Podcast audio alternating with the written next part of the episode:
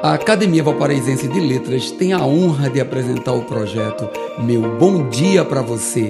Que tal tomar aquele café e permitir nossa entrada na sua casa para começar o seu dia com dois dedos de prosa?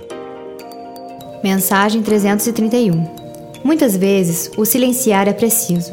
No entanto, mais vezes ainda, falar se torna vital. Vivemos momentos depressivos, letárgicos, repletos de incertezas. Tudo isso, muitas das vezes, ocasionados pela covardia, o velho medo de se expressar, de tornar claros seus desejos e anseios. Já dizia um velho ditado: não se sabe o que o mundo quer. Aí, o silêncio impera e vamos seguindo no faz de conta. Se não falarmos, ninguém saberá quem somos, o que desejamos, o que almejamos. Mas, sejamos sábios ao usar as palavras.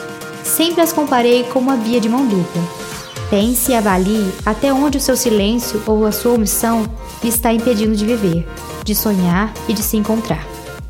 Meu bom dia para você.